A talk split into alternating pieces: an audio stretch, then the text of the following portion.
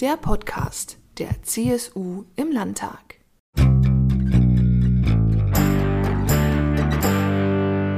Herzkammer vis-à-vis, das Podcastgespräch. In den Nachrichten häufen sich Bilder von Jugendlichen, die auf die Straße gehen. Für den Umweltschutz, für Frieden, gegen Klimawandel. Auf YouTube, TikTok und Co nehmen Jugendliche kein Blatt mehr vor den Mund. Sie interessieren sich für aktuelle politische Themen und wollen mitmischen.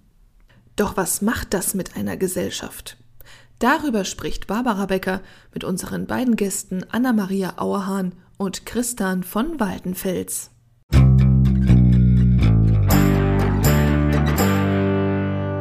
Herzlich willkommen zur Herzkammer aufs Ohr.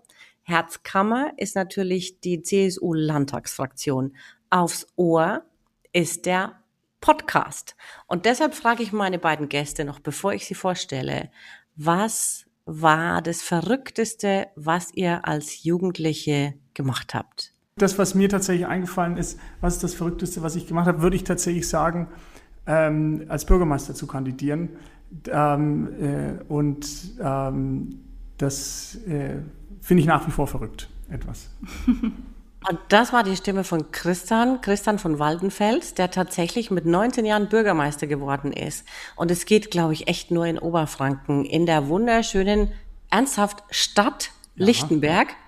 Äh, 1100 Einwohner, Einwohnerinnen.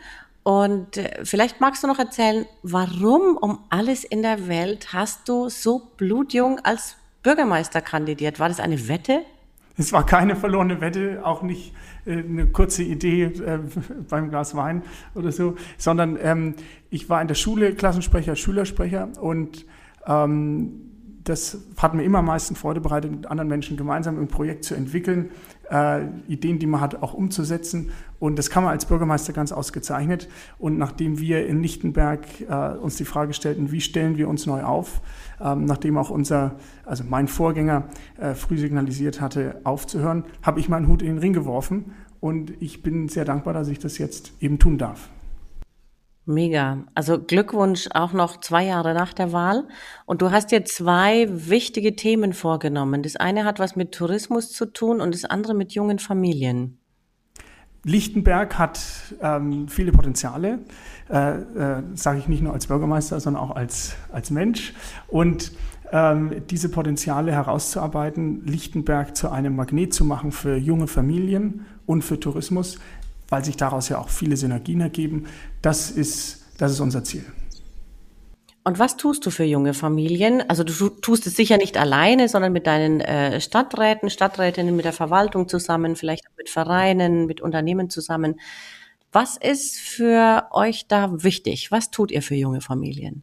Ich denke, das Wichtige ist erstmal, äh, wenn man auch gerade neue Familien anziehen möchte, äh, die Art der Ansprache. Also, dass, dass man ein offenes Ohr hat. Wir haben eine Immobilienbörse bei uns eingerichtet mit unserer neuen Homepage, mit der wir uns präsentieren, wo, ähm, wo wir konkret Angebote auch machen und äh, auch einladen, auf uns zuzukommen. Das ist das eine. Das zweite ist natürlich, ähm, was erwarten junge Familien, wenn sie die verschiedenen äh, Gemeinden vergleichen. Sie erwarten tollen Kindergarten, sie erwarten äh, auch tolle Freizeitangebote, haben einen neuen Kindergarten jetzt gebaut, am Frankenwaldsee in Lichtenberg haben wir, äh, äh, haben wir eine neue Freizeitanlage mit einer Open-Air-Veranstaltungsfläche gebaut.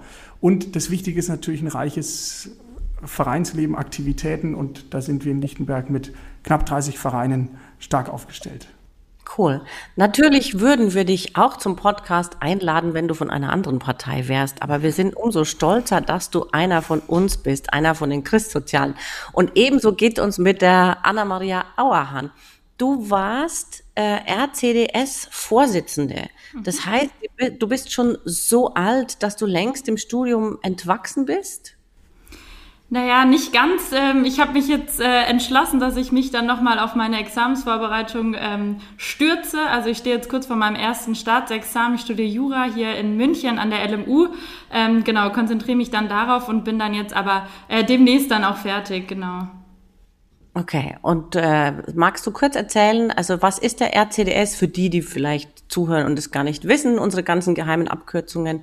Und äh, warum, warum hast du diesen Job gemacht? Mhm. Also der RCDS ähm, ist der Ring christlich-demokratischer Studenten, so äh, ist es der ganze Name. Ähm, das ist eine politische Hochschulgruppe. Den gibt's eigentlich an jeder ähm, Uni, an jeder Hochschule in ganz Bayern, auch in ganz Deutschland. Ähm, und ich habe mein Studium begonnen in Regensburg, ähm, eben Jura und äh, habe mich dann gefragt, wie kann ich eigentlich Leute kennenlernen, wie kann ich mich dafür einsetzen, wie kann ich ähm, den Campus mitgestalten, ähm, genau, wie, wie kann ich mich da einbringen. Äh, da wusste ich noch gar nicht, äh, dass es überhaupt ein äh, studentisches Parlament gibt, äh, dass es wirklich äh, eine sehr intensive Hochschulpolitik gibt. Und dann habe ich mich mal ein bisschen schlau gemacht und ähm, ich war schon immer, also ich war dann auch kein CSU-Mitglied und äh, auch kein JU-Mitglied, ähm, aber habe einfach mal geguckt, ähm, was so meine Werte am besten abbildet, wo ich mich eigentlich so ein bisschen äh, zu Hause fühle und äh, habe dann den RCDS kennengelernt, ähm, bin dann da auch zu einer ersten Veranstaltung gegangen in Regensburg gibt's da immer die Feuerzangenbowle. Das ist eine riesengroße Veranstaltung mit äh, über 100 Leuten. Und ähm, das hat mir dann schon mal sehr gut gefallen. Auch die Leute waren sehr, sehr nett. Und so habe ich dann da begonnen und äh, bin dann da immer mehr quasi von dem reinen Spaßfaktor, sage ich jetzt mal, immer mehr auch in die fachliche und inhaltliche Arbeit gekommen. Und das hat mir so viel Freude bereitet, ähm, dass ich mehr Verantwortung übernehmen wollte. Und ähm, genau, wurde dann eben irgendwann auch Stellvertreterin auf Landesebene. Und ähm, genau, und dann äh, danach dann auch Landesvorsitzende. Und was waren so typische Themen in deiner Zeit als Vorsitzende? Ähm, also natürlich, ähm, ich wurde gewählt, ähm, da war Corona gerade wirklich in seiner Hochphase. Das heißt, wir mussten die ganze Verbandsarbeit, die ja gerade bei Studenten von ähm, vielen Zusammenkünften, vom Beisammensein, Zusammensitzen ähm, geprägt ist, musste alles aufs Digitale umgestellt werden. Also meine Wahl war da auch schon rein digital. Ähm, das gab es so vorher noch nie beim RCDS. haben das dann über so Systeme, ja, Online-Voting-Systeme gemacht. Das hat ganz gut geklappt. Aber das war natürlich sehr schwierig. Also das Thema Digitalisierung war auch bei uns ein Punkt, äh, wie wir auch unsere äh, Landesausschüsse, wie wir die politische Arbeit vorantreiben. Ähm, aber natürlich auch die Hightech-Agenda, die hat uns auch äh, beschäftigt. Ähm, da habe ich mich auch maßgeblich für, mit stark gemacht für unsere Positionen. Ähm, genau, da gab es natürlich auch, ging es auch um die Partizipation von den studentischen Parlamenten. Ähm, da haben wir als RCDS auch äh, Positionen, Papiere, was man da alles so tut, ausgearbeitet, haben da unsere Standpunkte versucht, auch eben auch an die Landtagsfraktion. Mit dem Herrn Kreuzer haben wir uns auch getroffen und mit dem Herrn Brannekemper. Und ähm, ja, genau, das war auch noch äh, ein Punkt. Und äh, im Zuge dessen dann natürlich auch ein bisschen so die Transformation von der Wissenschaft in die Wirtschaft. Das war mir auch noch äh, sehr, sehr wichtig. Ein Dauerthema, ein echtes Dauerthema. Und mich freut riesig, dass du die Hightech-Agenda nennst, weil es war wirklich, also für uns im Landtag ein Riesending, dass wir uns getraut haben, 2 Milliarden Euro ja, in die Hand zu nehmen und zu sagen, lasst uns das in die klugen Köpfe, in die Unis und in die äh, Hochschulen für angewandte Wissenschaften investieren und in den Mittelstand. Und inzwischen gibt es ja sogar die Hightech-Agenda Plus, wo es noch mal mehr Geld gibt. Mhm. Wir kriegen wirklich dazu super Rückmeldungen. Ja, dass Wissenschaftlerinnen und Wissenschaftler sagen, okay, in Bayern ist die Wissenschaftslandschaft wirklich okay, hier kommt man gerne her ähm, um zu arbeiten. Und es ist ein toller Erfolg, auch wenn ihr euch damit beschäftigt habt. Super. Ähm, jetzt hast du schon erzählt, oder ihr habt beide, ihr seid beide in die Corona-Zeit reingewählt worden. Ja? Und auch wenn die jetzt gar nicht mehr so wichtig scheint, aber junge Leute hat's ja auch, wie alle anderen, ganz schön erwischt. Also mein Neffe zum Beispiel hat sein Studium jetzt erstmal geschmissen, weil er gesagt hat, äh, ich kenne meine Kommilitonen gar nicht. Ich mache jetzt ja. erstmal eine Ausbildung und dann schaue ich weiter. Mhm. Was habt ihr beide für Ideen? Was braucht es jetzt für junge Leute von Seiten der Politik? Weil wir haben wirklich versucht, ganz viel zu unterstützen und ich glaube, vieles ist uns gelungen. Aber was braucht's euch jetzt? Also Christian ist wie alt? Äh, 21, 21? genau. Anna-Maria ist 25, soweit ich weiß. Mhm, genau. Welche Perspektive habt ihr da drauf? Was braucht es jetzt für eure Generation, für eure Altersgruppe? Also ich hab, bin auch ja Student neben meiner Tätigkeit als Bürgermeister, studiere Volkswirtschaft und Philosophie in Bayreuth. Ähm, ich hab, bin selber auch beim RCDS, sagte noch Respekt an ja. die Anna und äh, kann, das, kann das bestätigen. Also profitiere selber auch viel von dem, was der RCDS da tut. Ähm, äh, im Hinblick auch auf die Digitalisierung. Ich denke, dass es wichtig ist, dass wir mit dem Digitalisierungsschub, der stattgefunden hat, den du ja auch gerade schon beschrieben hast, wie er da vorangeht, ähm, dass, dass der jetzt äh, nicht, wenn man einfach dann wieder zurückfällt in seine ehemalige Komfortzone, links liegen gelassen wird und die Lehre wieder analoger wird, sondern ich denke, man muss jetzt zweigleisig fahren. Das, was in Corona schwierig war, auch für deinen Neffen, ja, dass man die Leute nicht sieht. Ähm, andererseits hat es eine auch positiverweise eine Flexibilität gegeben, ähm, wo ich dann auch die Vorlesung mal äh, an, am letzten Urlaubstag noch anschauen kann, wie auch immer. Und ich glaube, das, das sind Vorteile, die sollten wir jetzt nicht über Bord werfen, daran sollten wir festhalten und gleichzeitig aber all dieses studentische Angebot vor Ort wieder aufleben lassen. Ich sehe das äh, ganz ähnlich wie du auch. Ich finde, äh, wir haben da eine Errungenschaft mit dem technischen Fortschritt, mit der Digitalisierung, die in vielen Bereichen, gerade auf einer Arbeitsebene, sage ich jetzt mal, durchaus nützlich ist. Aber was man eben auch nicht äh, vergessen darf, das hast du auch genannt, ist eben die menschliche Perspektive. Ähm, und da finde ich ganz wichtig, dass man halt einen, einen Ausgleich einfach schafft, dass man sagt, ähm, gerade junge Menschen können wieder zusammenkommen, sie können am Campus ähm, zusammen sein, sich austauschen, aber ähm, dass man eben dieses Digitale beibehält und ich glaube, man darf auch nicht vergessen, dass jetzt auch eine Generation, gerade vielleicht auch nochmal die Leute, die viel jünger sind als wir, die jetzt ihr Abi und, und äh, auch in der Schule ähm, eben diese digitalen Angebote hatten, dass ja. die ja in eine Arbeitswelt reinwachsen, die davor zum größten Teil einfach nur analog war. Und ich glaube, man muss dann ein gutes Mittelmaß finden, dass natürlich ähm, sowohl Arbeitgeber als auch Arbeitnehmer zufrieden sind, aber dass man diesen digitalen Aspekt vielleicht auch auf diese, gerade in der Arbeitswelt mit äh, einbezieht. Weil ich glaube, wenn jetzt jemand sein Abi macht und da macht er eine Ausbildung, natürlich geht das nicht bei allen Berufen. Also wenn man jetzt eine Ausbildung zum Schreiner macht, ähm, funktioniert das nicht. Aber wenn man jetzt ähm, einen Bürojob lernt ähm, und dann plötzlich alles wieder analog machen muss, ähm, faxen muss ähm, oder keine Ahnung was, dann ist es natürlich ein sehr harter Bruch und deshalb glaube ich, kann man da vielleicht die Weichen stellen, dass dieser Digitalisierungsaspekt auf der Arbeitsebene ähm, eben in die Berufe und in die Arbeitswelt auch äh, ja, mit einfließt. Richtig. Mhm. Ich habe ja gemerkt, wie wahnsinnig schnell das geht. Also äh, unser Sohn ist so alt wie der Christian und der macht äh, gerade eine Ausbildung zum Zimmerer. Mhm. Und für ihn war das völlig selbstverständlich, ja, dass er online äh, Berufsschule macht und ich habe da so ein bisschen reingeguckt, weil ich bin ja auch Diplompädagogin von äh, Erstberuf, äh, Zweitberuf Winzerin, aber es tut äh, hier nichts zur Sache. Ähm, und dann habe ich so ein bisschen reingespitzt und gedacht, habe gedacht, ey, wie cool, also was die, was die alles selbstverständlich jetzt online machen, also wie auch die Berufsschullehrer und Lehrerinnen äh, coole didaktische Elemente drin haben, die weit darüber hinausgehen, dass alle ihre Kacheln auf Stumm schalten mhm. und in Wachkoma fallen. Es war wirklich, wirklich gut. Und ich hoffe auch, dass sich da was rüber retten lässt in die hoffentlich weniger von Corona belastete Zeit. Ich habe tatsächlich, äh, ich war jetzt vor, vor, vor paar Monaten meine Schule, wo ich 2018 Abi gemacht habe, Schopol-Gymnasium in Hof, äh, besucht. Äh, die Schulleitung, die haben mir dann erzählt, sie haben jetzt alle Tablets in der Klasse.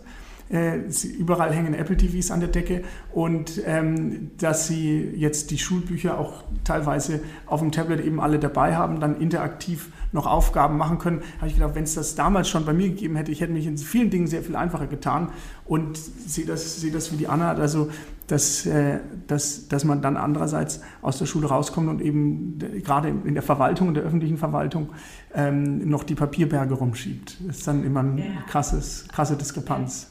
Aber dann fehlen ja die Strafaufgaben, die man bekommt, wenn man sein Buch nicht dabei ja, hat in stimmt. der Schule. Ja, das stimmt. Ja, auch das ändert sich, ja. Oder wenn ich mir denke, wie viele, wie viele Eltern haben immer die, äh, die Schulranzen von ihren Erstklässern gewogen und haben dann Briefe geschrieben und gesagt, zehn Kilo tragen, fünf Kilo, wie, kann, wie könnt ihr nur? Und das alles hat sich jetzt wirklich äh, massiv verändert, zumindest an den meisten Schulen, so hoffe ich, ja.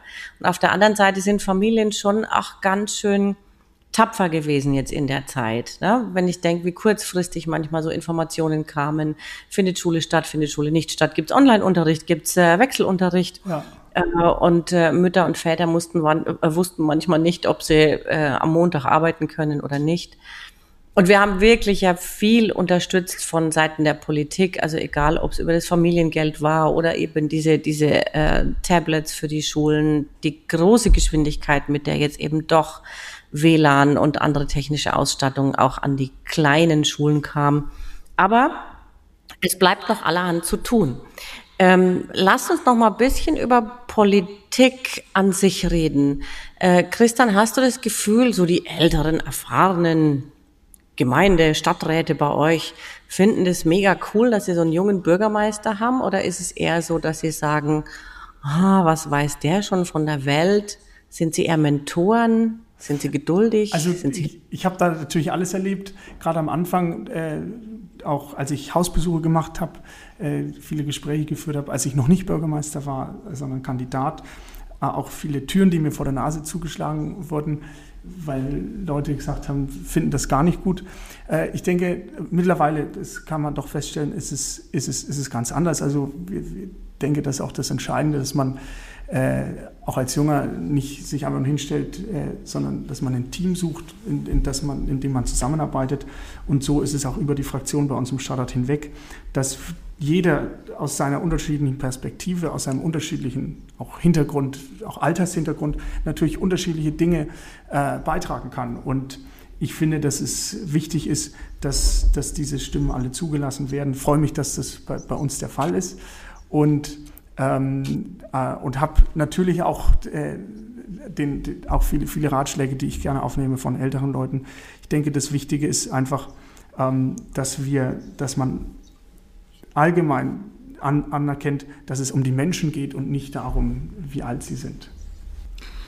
Ja, ich finde, ähm, ich habe auch ein bisschen die Erfahrung gemacht, dass natürlich am Anfang sind vielleicht, es wird schon ein bisschen geguckt, wenn da, ähm, sage ich jetzt mal, eine junge Frau ankommt und äh, eine Liste hat von Dingen, die sie irgendwie anpacken möchte. Aber ich hatte nie das Gefühl, dass ich ähm, nicht gehört wurde, sondern ich glaube, wenn man wirklich auf einer sachlichen, inhaltlichen Ebene, wenn man da seine Punkte hat und wenn man da gemeinsam eine Lösung findet, ähm, glaube ich, ist es äh, kein Problem ähm, da wunderbar miteinander zu arbeiten und einen guten Ausgleich zu finden. Und ich finde, das ist auch, wie du das gesagt hast, das Team macht es am Ende aus. Und ähm, es wird ja auch viel darüber diskutiert, ob zum Beispiel auch ähm, mehr Abgeordnete jünger sein sollten, ob jetzt auch im Bundestag ähm, die Abgeordneten im Schnitt äh, zu alt sind. Aber ich muss sagen, es kommt am Ende darauf an, welche Themen man bespielt und es kommt auch darauf an, wie man halt ähm, zusammenarbeitet. Und ich glaube, eine gute Mischung macht es da, wenn man da Hand in Hand geht und äh, sich einfach austauscht, was bewegt einfach die Leute,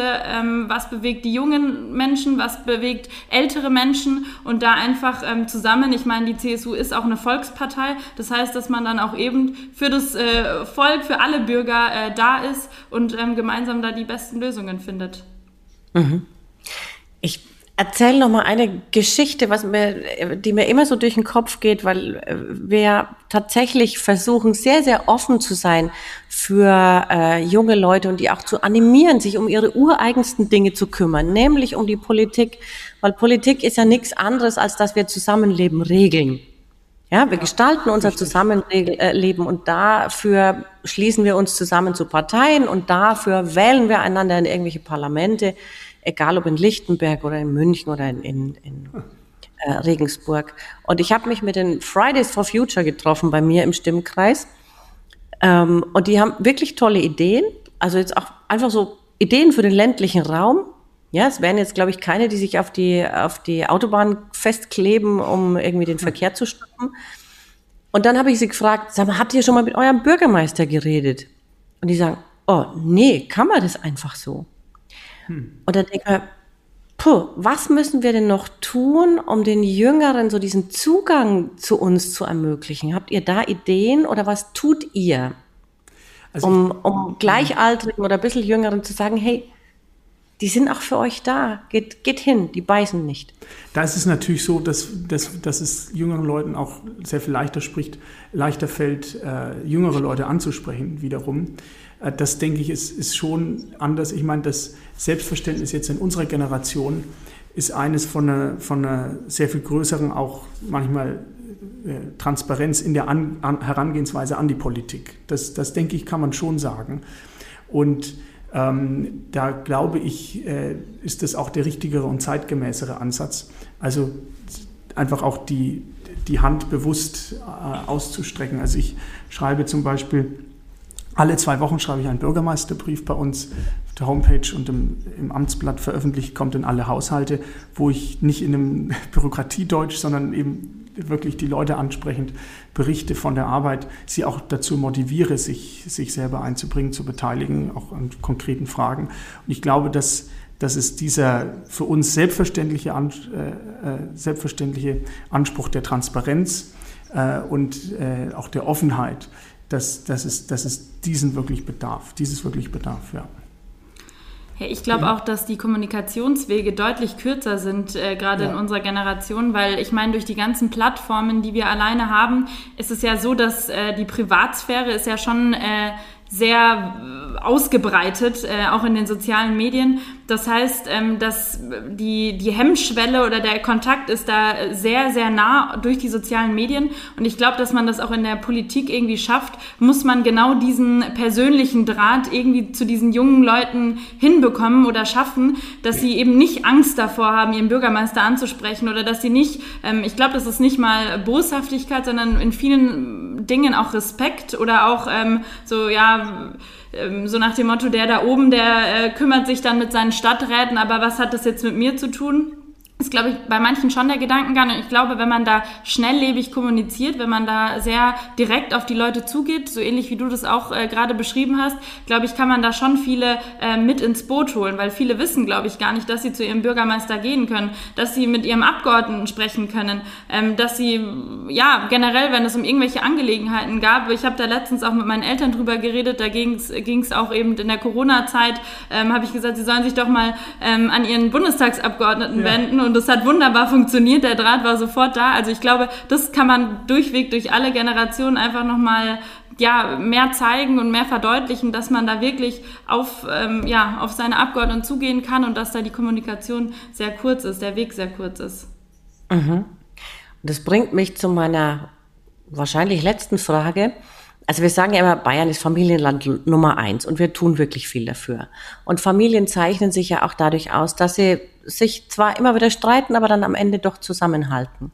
Jetzt haben wir zwei, mindestens zwei Aspekte, die es im Moment schwierig machen. Das eine war Corona. Das hat schon die Gesellschaft so ein bisschen gespaltet. Und das andere ist auch das Thema Klima, mhm. wo es den einen äh, zu langsam geht und den anderen zu bedrohlich schnell. Welcher Auftrag wächst für euch daraus, für uns als politisch Aktive, egal wie alt wir sind? Wie halten wir, salopp gesagt, den Laden zusammen?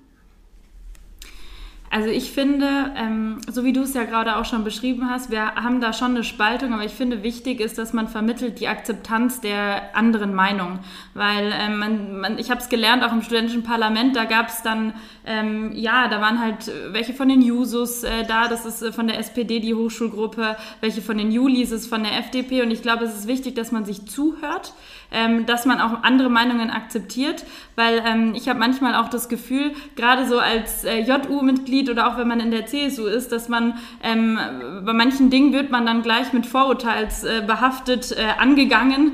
Ähm, und ich finde, das ist einfach der falsche Weg. Man muss sich zuhören, jeder kann da eine verschiedene Meinung haben und gemeinsam dann durch den Diskurs eben einen guten Weg finden.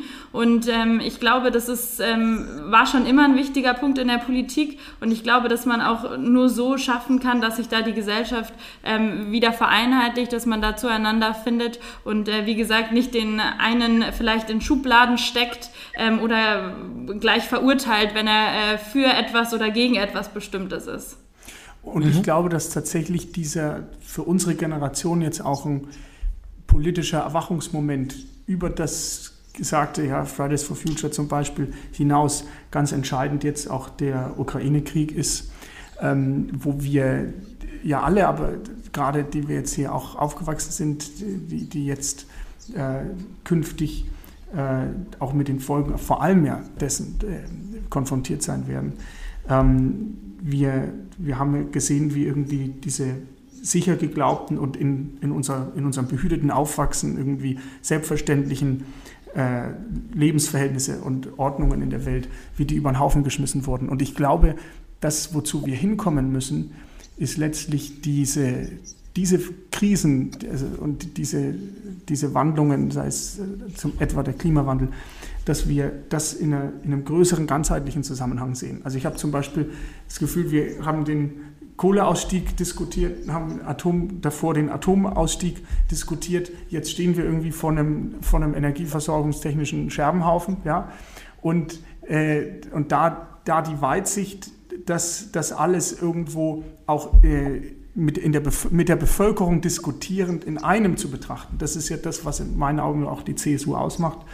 Ähm, das, was wir noch verstärkt tun müssen dass wir nicht uns von Krise zu Krise hangeln, sondern da äh, diese, diese Krisen in, in einem angehen. Und deswegen, deswegen glaube ich, dass man da, äh, dass, dass unsere Generation, das, wie das vielleicht für andere der Fall der Mauer war und für noch welche davor die Kuba-Krise, dass, äh, dass wir, ähm, dass, dass wir da, da, uns da davon geprägt äh, sehen werden und äh, und das verstärkt auch tun, tun werden, tun müssen. Mhm. Und es zeichnet uns als Christsoziale ja auch aus. Ja? Auf der einen Seite denken wir sehr langfristig und auf der anderen Seite wissen wir, jede Zeit hat ihre Lösungen. Und zwar egal, ob man 19 ist oder 21 oder 25 oder 72. Vielen, vielen Dank für eure Impulse. Danke für das Gespräch. Vielen Dank. Vielen Dank, Barbara.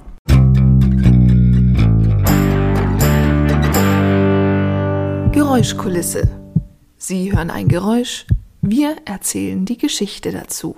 Halli, hallo, Halli, hallo, wir Kindergartenkinder, wir in der Frühe, da werden wir geweckt.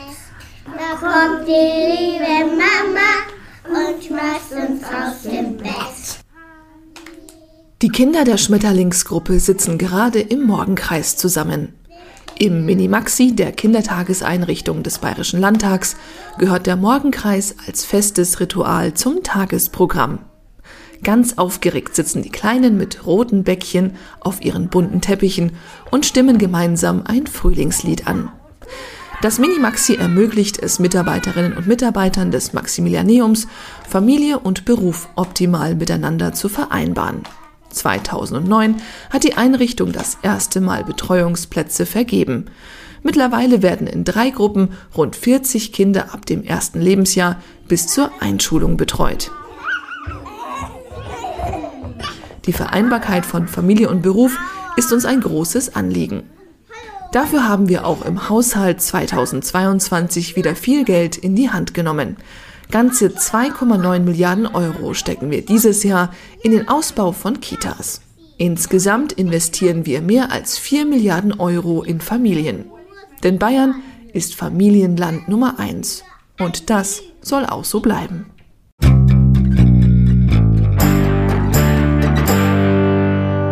Fragestunde. Nicht nur die Jugend braucht unsere Unterstützung. Gerade die Kleinen in unserer Gesellschaft brauchen eine schützende Hand. Dafür wurde die Kinderkommission, kurz KIKO, gegründet. Eine fraktionsübergreifende Initiative des Bayerischen Landtags. Was genau macht die KIKO? Wofür setzt sie sich ein? Die Kinder aus dem Minimaxi, der Kindertageseinrichtung des Bayerischen Landtags, haben der Vorsitzenden der KIKO, Tanja Schora-Dremel, auf den Zahn gefühlt und sie über die Initiative ausgefragt. Ich bin ja Politikerin, das heißt, ich muss ganz viele Sachen entscheiden und ganz viel reden und zuhören. Und ich will jetzt euch zuhören. Und ihr dürft Politiker was fragen, weil man darf an Politiker alles fragen, was man möchte. Deswegen ist ja der Politiker auch Politiker. Also, alles fragen. Alles fragen. Deine erste Frage würde mich jetzt interessieren. Ähm, hast du noch Kinder? Ja, ich habe drei Kinder, die sind aber schon groß und die haben selber schon Kinder. Ich bin nämlich schon Oma. Und ich habe vier Enkelkinder im Alter von sieben Monaten bis fünf Jahre. Was ist eigentlich die Kinderkommission? Oh, das ist eine ganz tolle Frage. Das ist etwas, das gibt es schon ganz, ganz lange in Bayern. Und wir Politiker, Männer und auch Frauen, wir schauen, egal was in Bayern ist, ob es für Kinder gut ist, ob es für Kinder richtig ist. Und wenn wir feststellen, das ist nicht so, dann versuchen wir das zu ändern. Was macht die Kinderkommission? Wir haben morgen wieder die Sitzung der Kinderkommission und da laden wir uns lauter Fachleute ein aus den Ministerien, aus Vereinen, ähm, aus dem Alltagsleben und stellen ihnen Fragen. Wie geht es den Kindern aus der Ukraine? Wie können wir Kinder schützen? Wie ist die Situation in der Schule? Gefällt es den Kindern im Kindergarten? Uns schon. Das ist ja, schön. Und ähm, wir schauen auch mal immer wieder ins Kinderhaus vorbei und dann reden wir mit den Kindern, so wie wir uns heute. Heute. Genau, sehr gut. Warum schützt man die Kinder? Weil die Kinder das Wichtigste sind, was wir haben. Und äh, Kinder können manchmal nicht für sich selber reden oder sich selber schützen. Und dann brauchen wir Erwachsene und vor allen Dingen auch Politiker, die sagen, für unsere Kinder wollen wir das Beste, dass wenn sie groß werden, dass sie eine, ein gutes Leben haben, dass sie in Freiheit leben können, dass sie toben können, dass sie Astronaut werden können. Und da ist es wichtig, dass wir Erwachsenen uns um die Kinder kümmern und das als wichtigstes Ziel unserer Arbeit sehen. Es gibt nichts Wichtigeres als Kinder.